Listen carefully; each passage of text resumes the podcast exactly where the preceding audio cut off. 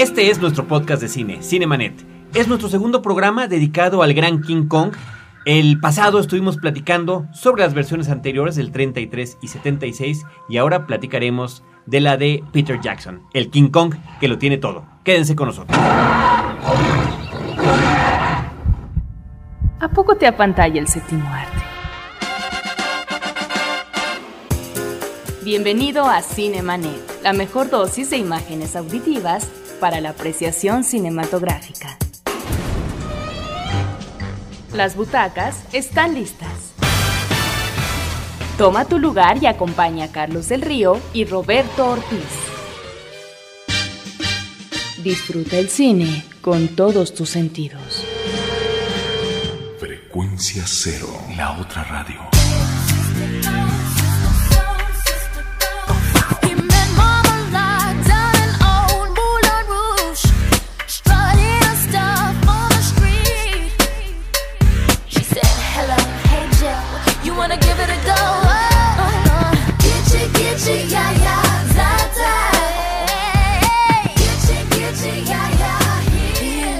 Pues esto es Cinemanet, gracias por estar escuchando este podcast, ya sea que lo hayan descargado o que lo estén escuchando directamente desde su computadora. Yo soy Carlos del Río y saludo a Roberto Ortiz.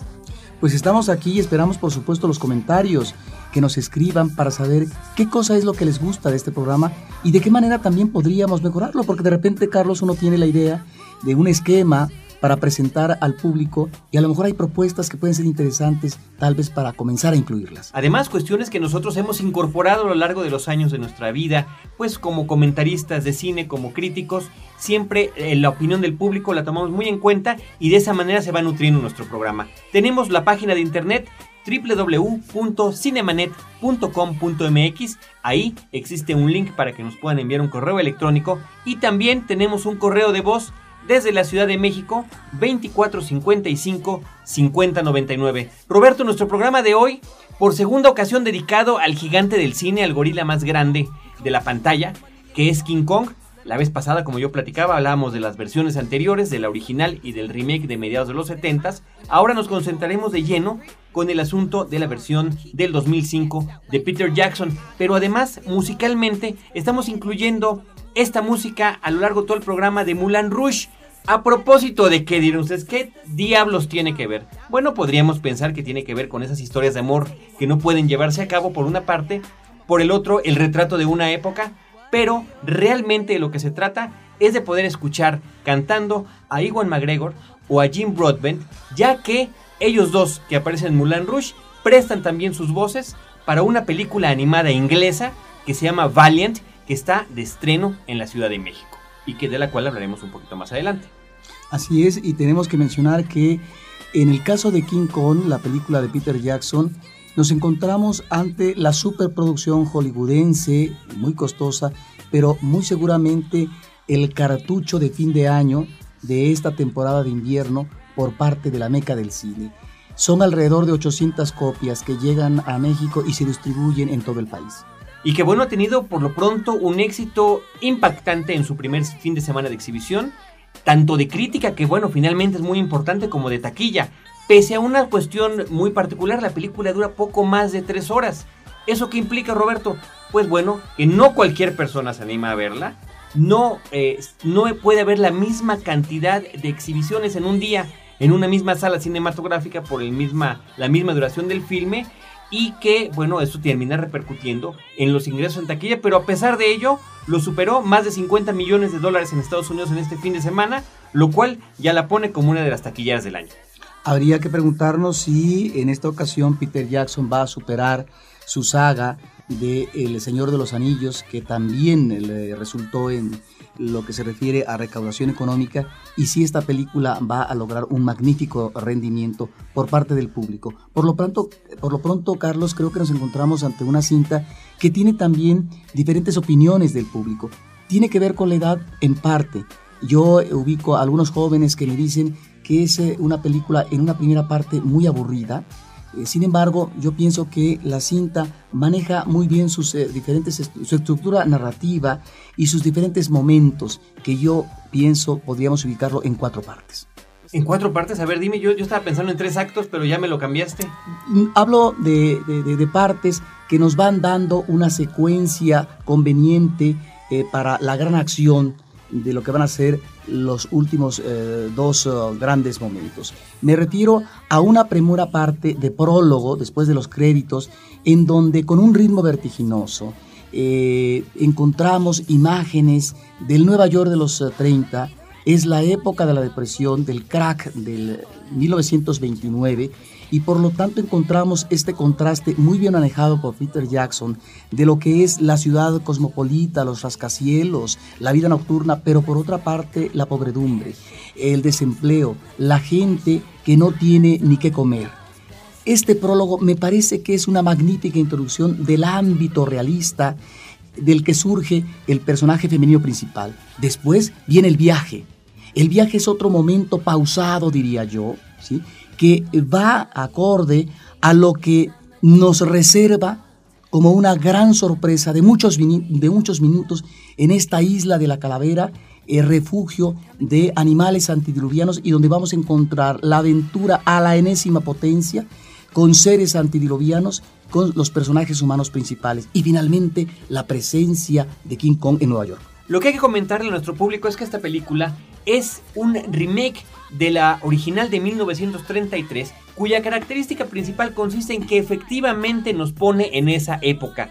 En el año en el que realmente se estrenó King Kong es el año en el que transcurre esta historia. De ahí que toda esa introducción que tú comentas sobre Nueva York, sobre la pobreza, sobre la prohibición del alcohol, sobre las grandes filas de desempleados, bueno, sea algo de lo cual carece la cinta original, pero como leía yo en un artículo de un, de un crítico estadounidense, la gente no tenía que verlo en el cine, lo podía ver camino a la sala cinematográfica. Era la realidad del momento. En este caso, como dices, nos encontramos ante la recreación de todo ese escenario. Y regresando del corte, Roberto, creo que podemos empezar a platicar justamente de todos estos, esta serie de homenajes que Jackson hace a la película de Marion C. Cooper para después eh, darle inclusive sus propios toques y sentar una nueva base para este personaje. Correo de voz 2455 5099. Si no escucharon nuestro programa pasado sobre los King Kong anteriores, pues todavía lo pueden hacer visitando nuestra página www.cinemanet.com.mx.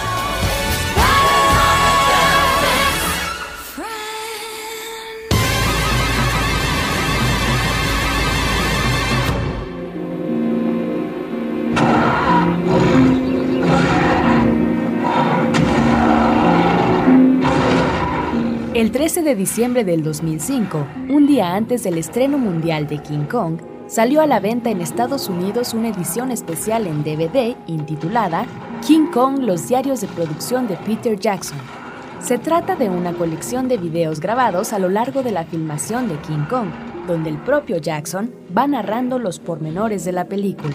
Estos videodiarios estuvieron originalmente publicados en la página de internet www.congiskin.net y abrieron una posibilidad a los fans de enterarse del detrás de las cámaras mientras la película se filmaba. La elegante caja tiene un costo de 40 dólares e incluye, además de dos DVDs, un librito de 52 páginas con fotografías y dibujos de la película, así como cuatro litografías impresas. Eso sí, lo único que no incluye es la película, convirtiéndose de esta manera en la primera edición en DVD acerca de un filme que apenas exhibe en cartelera. Se trata pues de un gigantesco intento por alterar la mercadotecnia fílmica. Ya serán los compradores de DVDs los que decidan, adquiriéndola o no, si esta nueva manera de comercializar películas pueda funcionar.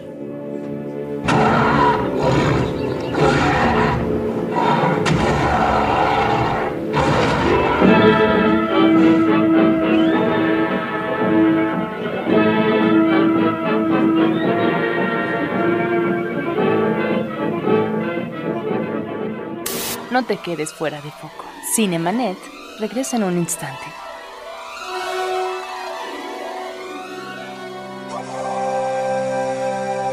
Si de pronto piensas que la vida se convierte en un laberinto. Atrévete a fortalecer tus relaciones. Noviazgo, pareja, matrimonio, comunicación, familia, desarrollo hijos y educación. Porque la familia es el sustento de la pertenencia y seguridad, acércate a Formación Integral de la Familia en el 5295-2228. Juntos encontraremos las herramientas que necesitas para llegar a la solución.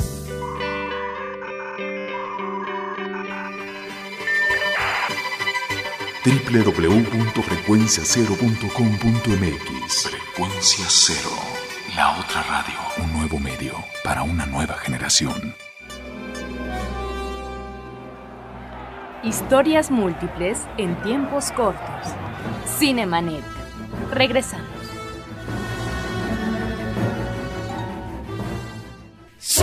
Exciting, the audience will stop and cheer. So delighting, it will run for 50 years. So exciting, the audience will stop and cheer. So delighting, it will run for 50 years.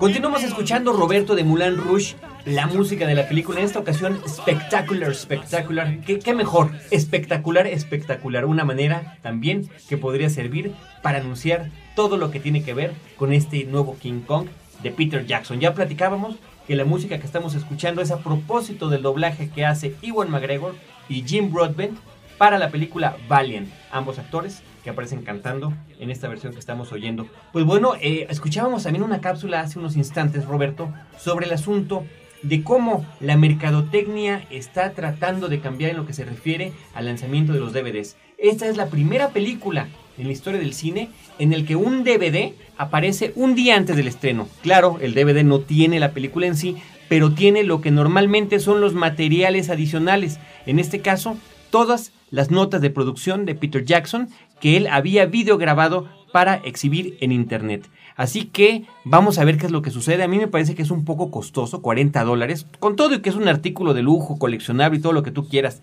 pero que finalmente no tenga la película en sí, yo creo que podría ser eh, su talón de Aquiles.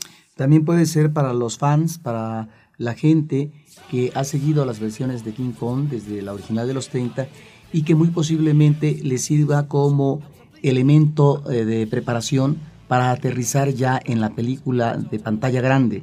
Aunque claro, Roberto, a- cada vez está más corta la distancia en el estreno comercial en cine de una película y su lanzamiento en DVD. Yo creo que nos esperamos dos meses, tres.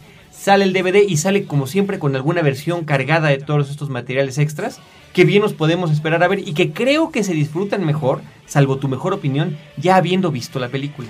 Claro, pero además lo que tú estás eh, mencionando, ¿hasta qué punto una película uno está esperando?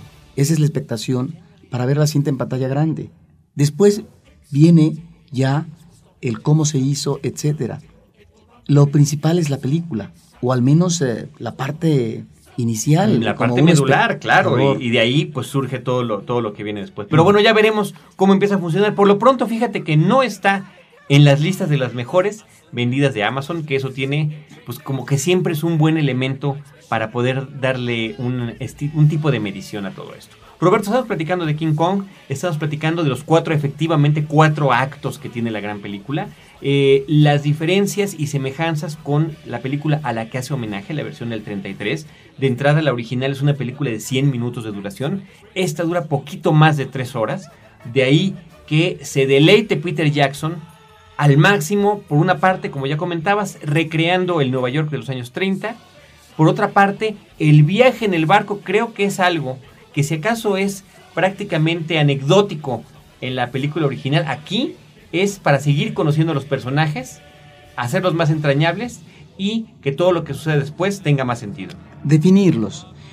Ahí es donde encontramos en este viaje en barco cuáles son las características de cada uno de los personajes, del actor galán, de la chica que entra por primera vez a una actuación en el cine, es una actriz en ciernes, el escritor guionista de la película, el director ambicioso que impone los intereses de filmación por encima de lo que pueda ser eh, la, la condición humana, etc.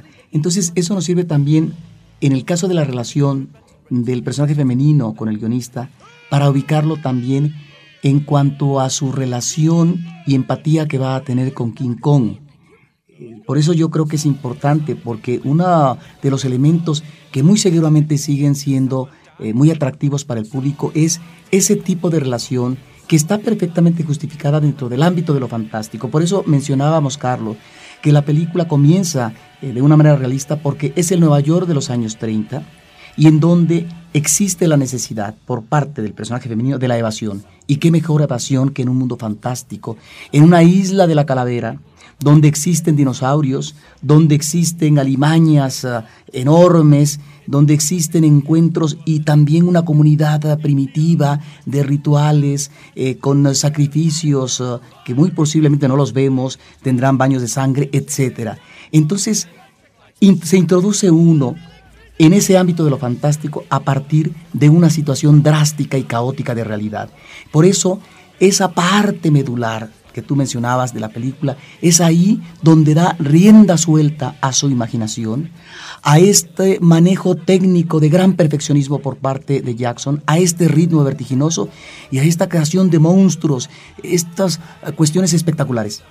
Bueno, hay una cosa que comentar eh, antes de continuar. El reparto, Roberto. Gran reparto de la película, creo que muy atinado. Naomi Watts está sensacional como Exacto. Darrow, la protagonista. Adrian Brody también, que en la película original su personaje de Jack es un marinero, Claro. que es el, el hombre que finalmente se enamora de la chica y la rescata. Hay variantes. Aquí, claro, hay variantes importantes, ¿no? El personaje del director de cine Carl Denham, interpretado por Jack Black, que viene a ser una gran sorpresa, porque ese es un señor que se le ha pasado más bien en el terreno de la comedia, de la exageración, de la cuestión un tanto burda. Entonces se, se antojaba difícil que fuera a empatar con esta película. Me parece, salvo tu mejor opinión, que el señor Jack Black está sensacional como el director. Sí, claro. Y mira, a mí lo que me llama la atención de esta película es que maneja anotaciones por parte de Jackson que posiblemente no las manejó de la misma manera eh, en la original eh, Cooper. Encontramos aquí, en esta relación, en esta empatía entre lo que es un primate y un personaje femenino, ¿Qué tipo de relación? Podríamos decir que en el caso del personaje femenino es este acercamiento donde avienta ella sus redes eróticas para poder atrapar la atención ah, ah, del primate, de King Kong, y obviamente por parte de King Kong hay más este elemento de la pasión inmediata porque estamos efectivamente ante un mecanismo, ante una reacción instintiva, animal.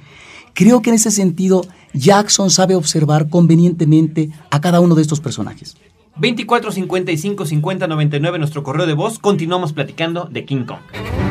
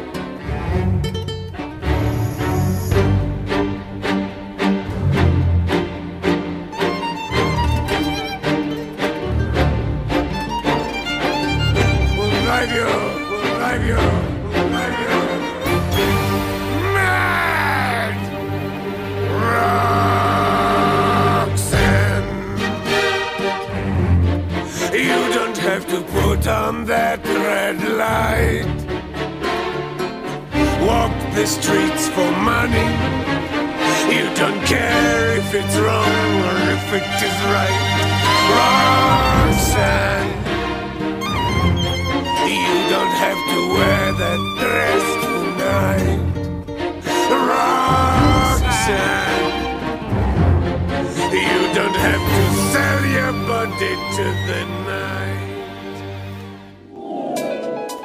Cinemanet regresa en un instante. Escucha. Ya está en calma. Tu iPod ha vuelto a la normalidad porque le has dado lo que necesitaba. Frecuencia cero, la otra radio.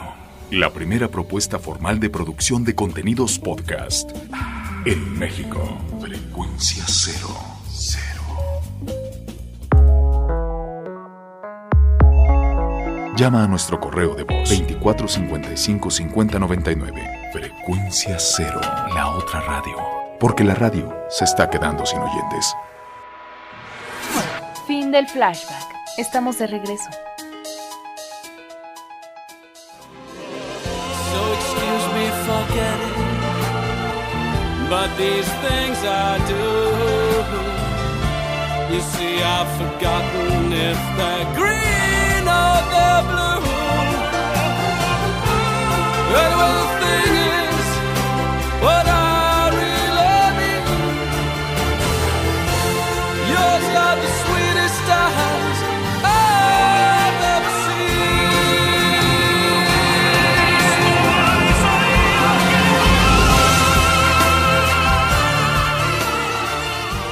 Bueno, pues Roberto, seguimos con King Kong.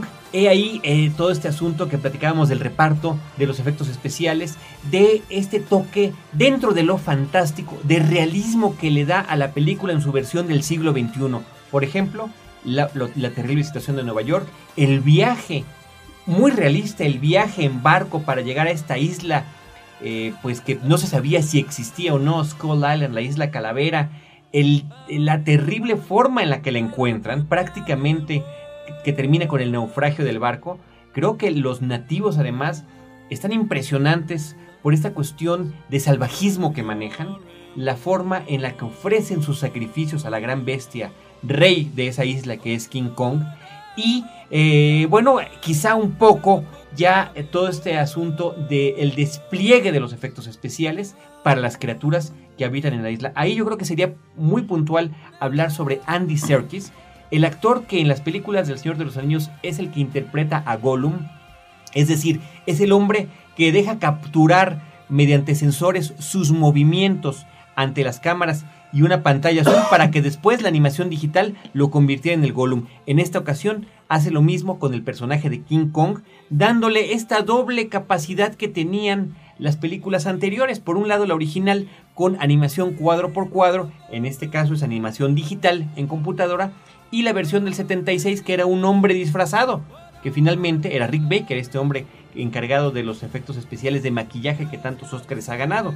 Ahora Andy Serkis eh, es quien finalmente se pone el traje de Kong y que además viene el crédito tal cual en la película. Y Andy Serkis como King Kong, además de que tiene un personaje muy secundario en el barco, él es el, el cocinero, Lumpy, pero bueno, es una manera de dejar de ver un poquito sus dotes histriónicos y darle un poquito más de espacio. Estamos efectivamente ante el King Kong de mayor perfección.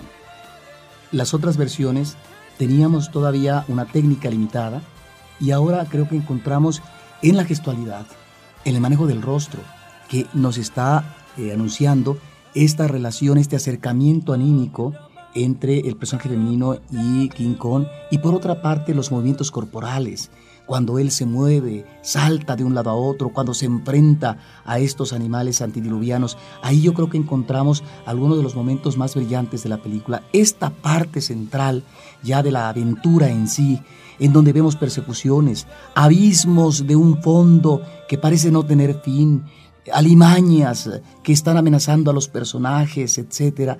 Creo que ahí está el lado fantástico y por supuesto la parte tal vez más divertida de la película y en donde es la acción pura. Es ahí donde tendríamos que hablar, que en este terror de lo fantástico, Carlos, no podemos hablar de si eso resulta verosímil o no. No, no porque estamos ante el mundo de lo increíble. Y en ese sentido, todo es posible. No, de entrada, si se trata de un gorila de 8 metros de altura, bueno, pues ya podemos. digo, también platicábamos en el programa pasado, ¿no? ¿Cómo es posible que les interese más este gorila gigante, aunque sea el mero rey del asunto, si hay dinosaurios en la isla, ¿no? Haríamos lo que, lo que los personajes de Michael Crichton y Steven Spielberg en Parque Jurásico. Vamos a traer a la gente acá para que vean todo esto.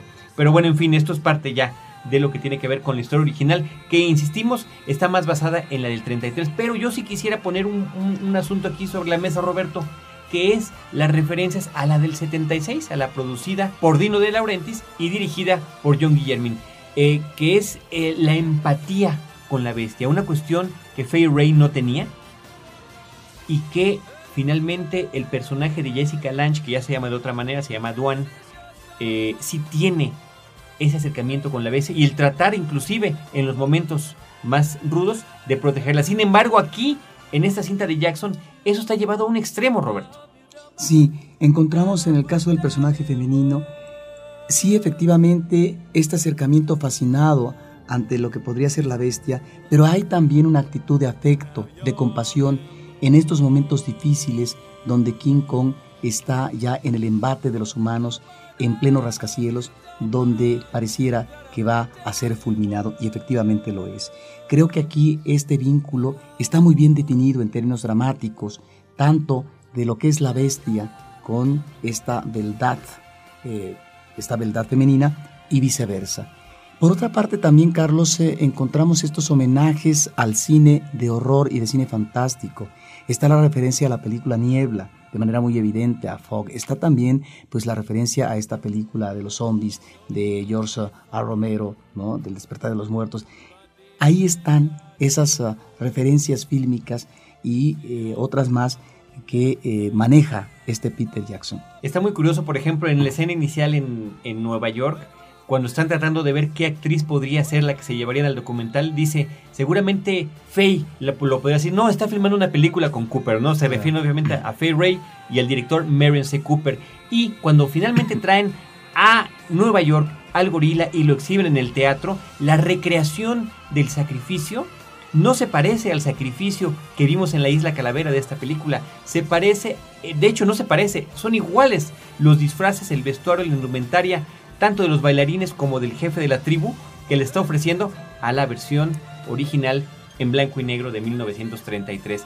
Una cosa que también eh, falta en la película original, no hay esa recreación del sacrificio, que sí la tiene con Jessica Lange en 1977. O sea, que independientemente de que ciertamente sea la base, la película de Marion C. Cooper, la que, la que produjo Dino de Laurentiis, efectivamente también está ahí presente, voluntaria o involuntariamente.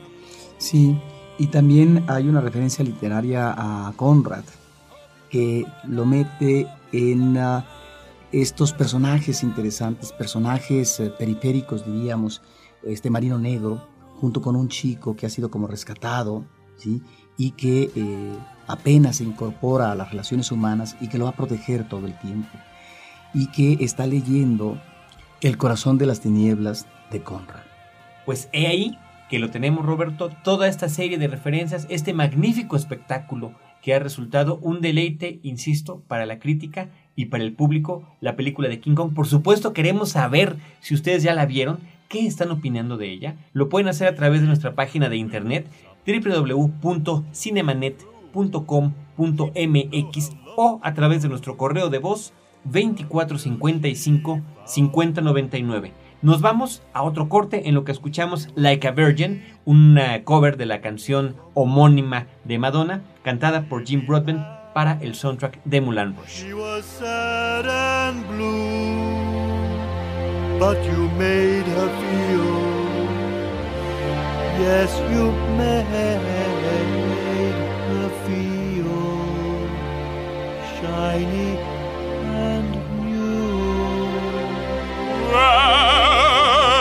like a virgin. Touch for the very first time. Like a virgin. Your heartbeat. Both in time. Gonna give you all her love. Her fear is fading fast. In saving it all for you, only love can love. She's so fine and she's thine. She'll be yours till the end of time. Cause you made her feel. Yes, you made her feel she had nothing to hide.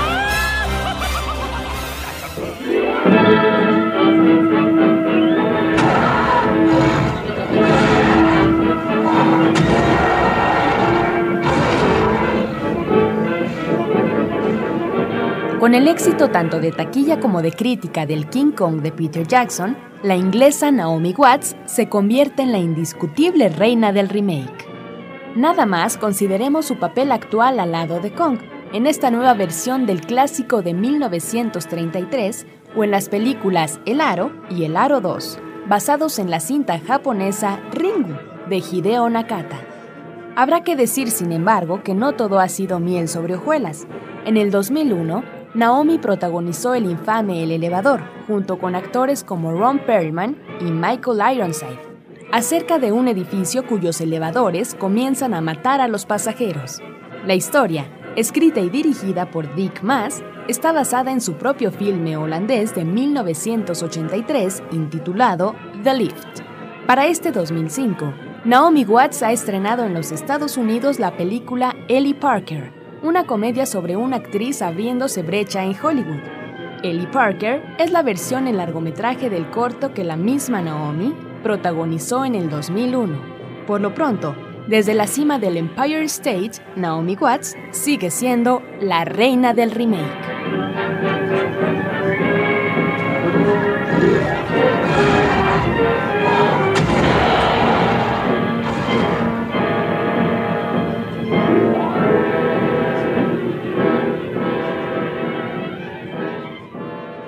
No te quedes fuera de foco.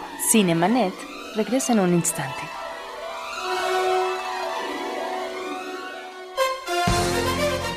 Interplanet presenta su nueva división. Frecuencia Cero, la otra radio. La primera propuesta formal de producción de contenidos podcast en México. Frecuencia Cero.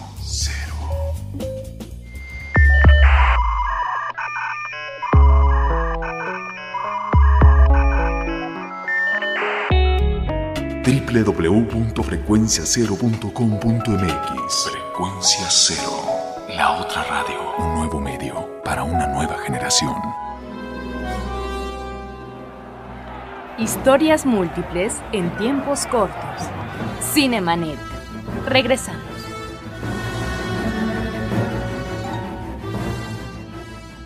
All you need is love. A girl has got to eat. All you need is love. She'll end up on the street. All you need is love. Estamos de regreso, Roberto. Ya acabamos con King Kong. Creo que podemos seguir horas y horas platicando sobre esta película. Lo importante es que la vayan a ver. Les agradecemos que escuchen este podcast, que lo estén sintonizando, pero vayan a verla. Y mientras tanto, podemos hablar de otro estreno reciente en la cartelera en México, que es una película animada digitalmente, animación por computadora. Vaya, continuando con este tema que hace los grandes efectos de King Kong. Esta es al estilo pues de las animaciones de Hormiguita Z, de Shrek, ese tipo de animación digital es el que ahora viene, pero de Inglaterra, con un reparto de voces verdaderamente interesantísimo. La película se llama Valiant, aquí le agregaron el subtítulo Héroes Plumíferos y trata sobre las palomas mensajeras en la Segunda Guerra Mundial. Una película como de un gran patriotismo en la que una pequeña paloma o un pequeño pichón, para darle el toque masculino, quiere ingresar al ejército, quiere ser un voluntario para ayudar a su país en este esfuerzo de guerra, particularmente contra Alemania. Y la película trata sobre todo su entrenamiento y finalmente una gran misión hacia donde lo mandan. Las voces están interpretadas por, mira, nada más, el personaje principal de Valiant, Iwan McGregor. Tim Curry es el alemán, Von Talon, que son los halcones que persiguen a las palomas durante sus eh, viajes, ¿no? Para poder transmitir información al frente de batalla. Eh, Tim Curry es el que salió, por ejemplo, como el enemigo en Mi Pobre Angelito 2. Es un actor cómico con una gran sonrisa que tiene un personaje también ahí en las películas de Los Ángeles de Charlie. Jim Broadbent es el sargento, el que los entrena. Él es el que es eh, eh, Harold Sidler en la película de Mulan Rush, cuya música hemos estado escuchando, además también de haber estado escuchando su voz. John Cleese es Mercury, una paloma o un pichón atrapado por los alemanes a quienes están interrogando. Eh, eh, John Cleese, el Monty Python, eh, de tantas películas de comedia, eh, últimamente lo hemos visto como el sucesor en el personaje de M en las películas de James Bond, y el mismísimo John Hurt, el hombre elefante, o qué otros tantos personajes tiene Roberto, como Félix. Así que, de entrada, eh, bueno, le echan toda la canela, toda la carne al asador en lo que se refiere a las voces. Me parece que, de entrada, cuando yo tuve la oportunidad de ver los cortos de la película, no me gustaba mucho la cuestión de los dibujos, como que los vi más acercados hacia un realismo, ¿no? Ya ves que de repente con, pues la caricatura es eso, es adaptar una realidad y darle un toque especial para eh, hacerla más accesible o simpática o entretenida. En este caso los vi como muy reales, no, no tan al estilo de Disney, por ejemplo, en el que quedan muy bonitos, pero finalmente la película es de una eficacia sorprendente. Sobre todo para aquellos que hemos visto muchísimas películas de la Segunda Guerra Mundial, así como Chicken, eh, Pollitos en Fuga, Chicken Run, lo hacía con las películas de los campos de prisioneros, pues esta lo hace con el asunto de las, el ser, eh, el ingresar al ejército, el ser entrenado y el ser lanzado a una gran misión. Eh, la película tiene mucho ingenio en lo que se refiere a la creación de los personajes, por ejemplo, hay por ahí un pajarito que eh, es ya un veterano de guerra y que tiene una pata de palo y la pata de palo pues es un, pa- un lápiz, ¿no? Entonces ese, ese tipo de cuestiones como que le da mucho, mucho brillo al asunto. Una variante de la guerra, sobre todo cuando estamos a 60 años de la conmemoración de la Segunda Guerra Mundial, en dibujos animados, que es lo atractivo de lo que tú estás platicando, y sobre lo que mencionaste en un principio, que el público, de acuerdo obviamente a las edades y a sus intereses, tendrá que escoger, por un lado, la versión en español, que corresponde más a un público infantil, y ya por lo que se refiere al público juvenil mayor, pues obviamente la versión en inglés donde puede escuchar esas magníficas voces. Lo que sí, Roberto, es que finalmente lo que se agradece en estos casos, eh, que yo siempre trato de subrayar, es que el adulto la va a disfrutar. Eso está agradecido. Fíjate que ahí sí no sabría tanto si los niños, yo espero que sí, ¿no? Porque el protagonista, Valiant, el, título de la película, es un jovencito que quiere ingresar, ¿no? Así que a través de sus ojos es como se ve todo lo demás. Creo que es una gran recomendación para este fin de año y que sepan los papás que no va a ser el gran suplicio que a veces tienen que sufrir cuando llevan a los pequeños al cine.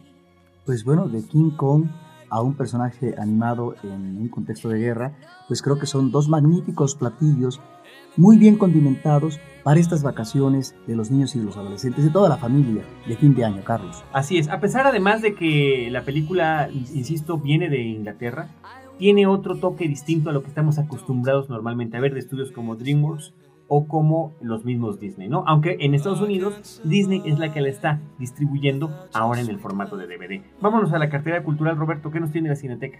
Pues hay una película interesante en estos días que se llama Drácula, Páginas del Diario de una Virgen, una cinta canadiense de 2001, Carlos, de Guy Madden, que es eh, una versión muy original de Drácula, la novela de Bram Stoker que ha dado para versiones fílmicas desde los años eh, 20 con Nosferatu, de Murnau, hasta esta gran obra de Coppola. Tenemos aquí una película que se maneja en blanco y negro, claro, con algunos tintes, eh, algunos virajes a color, pero que nos remite al cine silente. Diríamos que es una película narrada a la manera del cine silente porque los personajes acentúan eh, su actuación, ¿sí? el rictus de su rostro y aparecen los intertítulos en cartelones de tal manera que solo así vemos o seguimos la acción. Pero la otra parte original es que toda esta historia ¿sí? la vemos a través de un ballet, el Ballet Real de Winnipeg, y con música de Gustav Mahler. Creo que es un platillo extraordinario, la fotografía es, eh, diríamos, eh, de un virtuosismo, la hizo Paul uh, Suderman.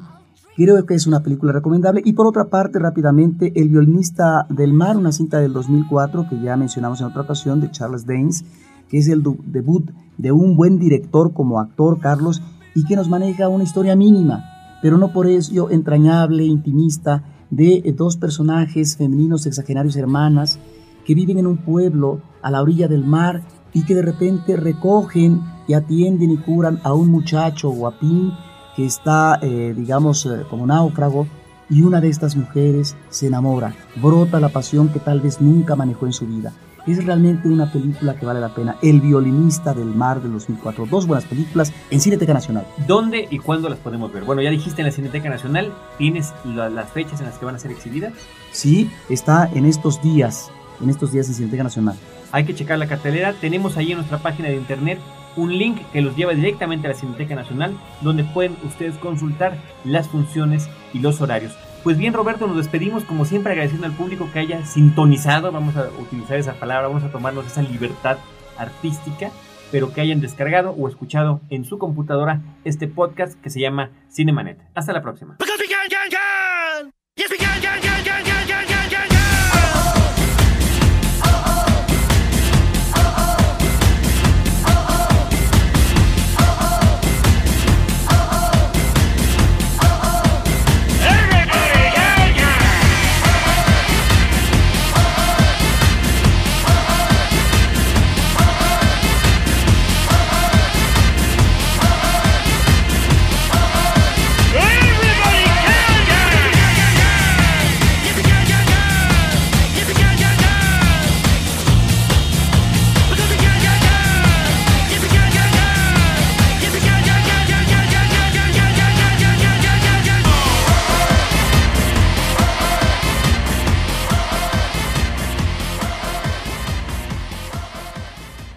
Los créditos ya están corriendo. Sigues en estado de shock. Cinemanet. Cada semana, un nuevo programa comentando las películas que sacuden tus emociones. Cinemanet. Solo en frecuencia cero. Frecuencia cero. La otra radio.